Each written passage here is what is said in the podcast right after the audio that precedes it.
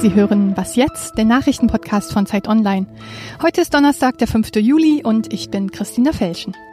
Wir schauen heute auf das Schicksal der Flüchtlinge auf dem Mittelmeer und wir sprechen darüber, wie der Betriebsratschef von VW zum mächtigsten Mann im Konzern geworden ist. Erstmal die Nachrichten.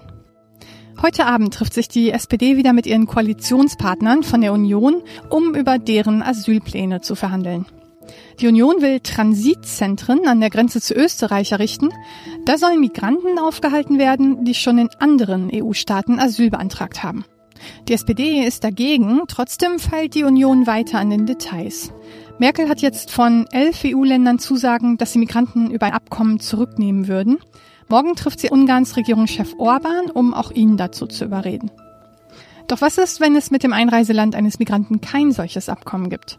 Die Union will Österreich dazu bringen, solche Einwanderer zurückzunehmen. Dazu besucht Innenminister Seehofer heute die Regierung in Wien. CSU-Generalsekretär Blume will solche Migranten notfalls im Alleingang zurückweisen.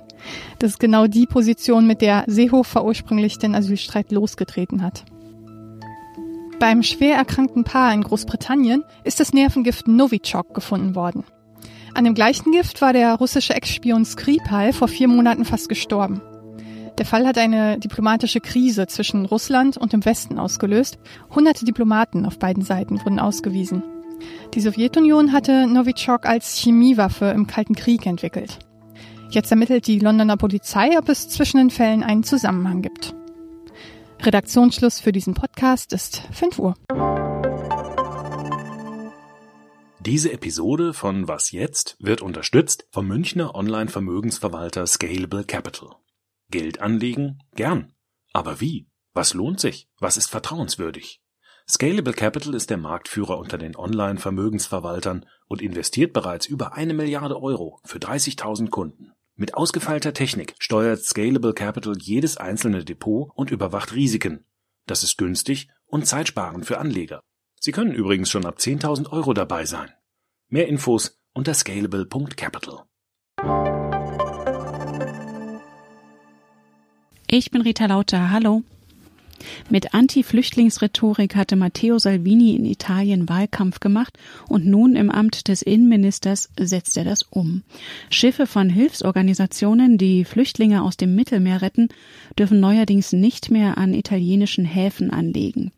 Tagelang musste zum Beispiel die Aquarius von Ärzte ohne Grenzen ausharren, bis sie schließlich in Spanien anlegen durfte. Auch gestern ist wieder ein Schiff dort angekommen, das Italien zuvor abgewiesen hatte. Die Open Arms mit 60 Flüchtlingen an Bord lief in den Hafen von Barcelona ein. Für Zeit Online hat das Julia Macher beobachtet. Sie ist jetzt aus Barcelona zugeschaltet. Julia, was hat sich da abgespielt? Als das Schiff einlief, standen schon so 20, 30 äh, Medien am Kai und haben beobachtet, wie es dann eben begleitet von der Hafenwache in den Hafen einlief und anlegte. Zunächst kamen dann Ärzte an Bord, die den Gesundheitszustand der Passagiere überprüft haben. Den meisten der 60 Menschen geht es relativ gut. Danach konnten sie von Bord, ähm, erhielten ja, Beratung zu Asylfragen. Sie haben jetzt einen Status, in dem sie mit 30 Tage lang in Spanien bleiben können hier Asyl beantragen können oder von hier aus eben weiter ihre Weiterreise planen können. Barcelona hatte sich äh, ausbedungen, dass die Männer und Frauen eben nicht in spanische Internierungslager für Flüchtlinge ohne Papiere kommen, von denen es auch in Barcelona eins gibt, sondern dass sie in städtischen und regionalen Institutionen untergebracht werden. Und deswegen fuhren dann vom Hafen eben äh, Busse in ein ehemaliges Sportlerheim, in dem die 50 Männer untergebracht werden und in das Heim, in dem die fünf Frauen, zwei davon mit Kindern wohnen werden. Die alleinreisenden Jugendlichen, die kommen in Obhut der Generalitat, der katalanischen äh, Regionalregierung. Alle Institutionen haben betont, man sei gut gerüstet für die Aufnahme von Flüchtlingen. Bürgermeisterin Ada Colau, die ja das Thema Flüchtlinge zum Herzstück ihrer Politik gemacht hat, die sprach sogar von einem glücklichen Tag für Barcelona. Und was sagt die Hilfsorganisation dazu? Ja, Open Arms freute sich natürlich über den freundlichen Empfang.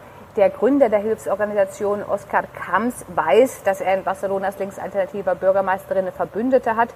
Die Organisation weiß aber auch, dass Colau nicht auf EU-Linie liegt und äh, kritisiert die zunehmende Abschottung Europas. Oskar Kams sagte dazu, schön hier zu sein, aber wie traurig zu wissen, dass weitere 63 Menschen gestorben sind. Wir haben nur 60 Menschen an Bord. Hätten aber 270 mehr retten können, wenn Italien sie nicht blockiert hätte. Es gibt ja den Vorwurf, die Hilfsorganisationen, die die Menschen von seeuntauglichen Schlepperbooten retten, betrieben, ob willentlich oder unwillentlich, das Geschäft der Schleuser. Wie gehen die Organisationen mit diesem Vorwurf um? Na, das ist immer die große Debatte im Hintergrund. Also auch Open Arms wurde schon beschuldigt, Mitglied einer kriminellen Vereinigung zu sein und illegale Immigration zu fördern. Bei einem Verfahren in Italien drohte den Gründern damals bis zu sieben Jahren Haft. Äh, Open Arms verteidigt sich gegen solche Vorwürfe eben immer und sagt, Priorität habe die Rettung von Menschen vor allem anderen. Es gibt auch andere Hilfsorganisationen, die fordern, die EU müsse eben ihre Gelder anders einsetzen, nicht auf quasi militärische Abschottung setzen, sondern auf humanitäre Hilfe. Italien nimmt nun keine Rettungsschiffe mehr auf, Spanien schon. Wie wird das in der Bevölkerung gesehen? Generell ist die Solidarität in Spanien groß, vielleicht auch, weil die eigenen Migrationserfahrungen noch nicht so lange zurückliegen. Äh, als Barcelonas Bürgermeisterin zum Beispiel vor zwei Jahren ein Flüchtlingsnetzwerk von verschiedenen Städten ins Leben gerufen hat, da wurde sie von einer Welle an Hilfsbereitschaft geradezu überrannt und auch vorher in den Nullerjahren als damals Tausende von Afrika auf die Kanarischen Inseln übersetzten, gab es wenig fremdenfeindliche Stimmen in Spanien. Die Frage ist natürlich, ob sich diese Stimmung hält. Der Zustrom nach Spanien steigt. Solidarisch hat sich zumindest die Kolumbus-Statue an den Ramblas gezeigt. An die haben nämlich zwei Aktivisten als Willkommenssymbol eine orangefarbene Rettungsweste von Open Arms gehängt.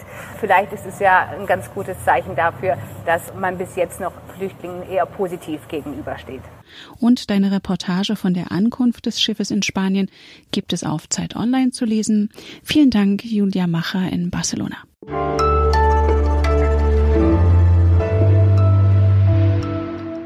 Und sonst so?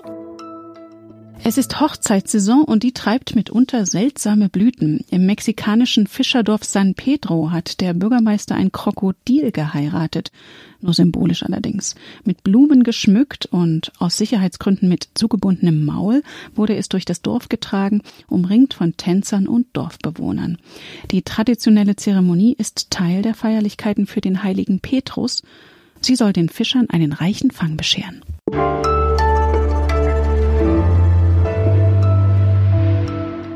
Mitgliederschwund und Tarifflucht. Immer wieder hört man, dass der Einfluss von Gewerkschaften sinkt. Doch bei einem Konzern scheint es umgekehrt. Da ist der Betriebsratsvorsitzende so mächtig, dass er den Vorstandschef rauskegeln kann. Bei Volkswagen hat sich der gelernte Bandarbeiter Bernd Osterloh über die Jahre eine erstaunliche Machtbasis erarbeitet und ein so hohes Gehalt, dass sich sogar die Staatsanwaltschaft dafür interessiert. Klaas Tatje, Wirtschaftsredakteur bei der Zeit, hat Osterloh ein halbes Jahr lang begleitet und ist jetzt am Telefon. Klaas, kannst du zunächst mal die Dimension des Einflusses schildern, den Osterloh bei VW hat? Im Grunde regelt sich dieser Einfluss über das Wissen. Bernd Osterloh weiß bei Volkswagen wirklich alles. Und dieses Wissen weiß er dann zu nutzen. Er kriegt das von unzähligen Mitarbeitern und Managern äh, zugeliefert die dann in sein Büro kommen. Und dieses Wissen nutzt er dann zum Beispiel im Aufsichtsrat oder in anderen Gremien, um darüber seinen Einfluss geltend zu machen. Ihm hilft natürlich dabei auch die Mitbestimmung, die bei Industriebetrieben und Metallbetrieben ausgeprägter ist als etwa in einem Pflegeheim. Und ihm hilft natürlich auch das Land Niedersachsen, das meistens die gleichen Interessen hat wie Osterloh, nämlich möglichst viele gut bezahlte Jobs für die Menschen in Niedersachsen. Und wie wird das im Konzern gesehen? Finden das alle toll? Der Mitarbeiter, der, der unten in der Nahrungskette ist sozusagen, der am Band steht, ich glaube, der findet das gut, weil Osterloh seine Leute nicht vergisst und dafür sorgt, dass die wirklich gute Löhne haben. Jemand, der beim Zulieferer arbeitet, sieht das vielleicht schon differenzierter, weil irgendwo muss gespart werden und das ist dann eben oft bei den Zulieferern.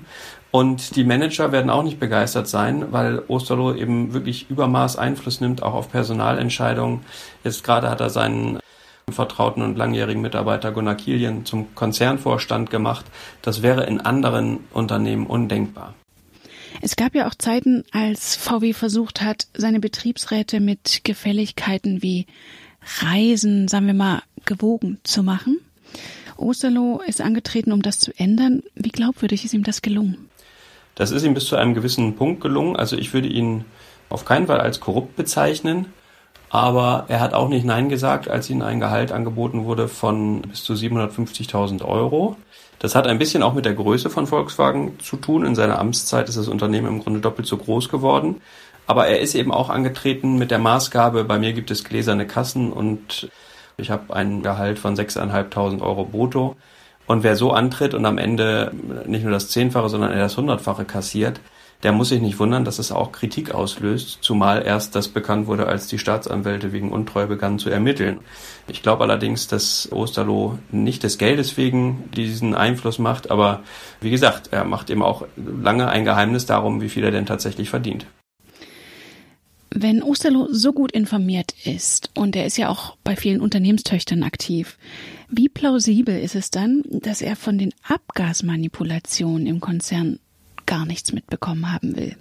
Da könnte man jetzt sagen, es gilt die Unschuldsvermutung. Es ist aber so, dass es einfach nur verwundert, dass jemand, der über jede Schraube weiß, ähnlich wie Winterkorn, der jedes Rädchen im Getriebe kennt, der sich auch so interessiert für die technischen Details, dass dieser Mann so gar nichts mitbekommen haben will vom Dieselskandal. Ich halte das nicht für sehr plausibel. Es kann aber eben doch sein, dass es dann am Ende ein kleiner Teil von Ingenieuren war, die das bei Audi ausgeheckt haben und Ingolstadt ist dann doch relativ weit weg von Wolfsburg. Dann könnte es sein, dass er tatsächlich nichts gewusst hat.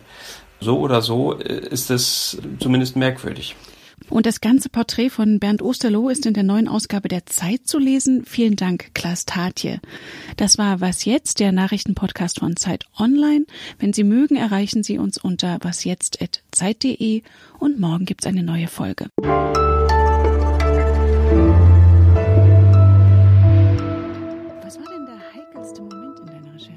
Das war im Grunde der, als ich Beifahrer von Bernd Osterloh war, denn der konnte bei Tempo 140 beide Hände vom Steuer nehmen und anfangen zu erzählen. Er hat so einen teilautonomen Golf.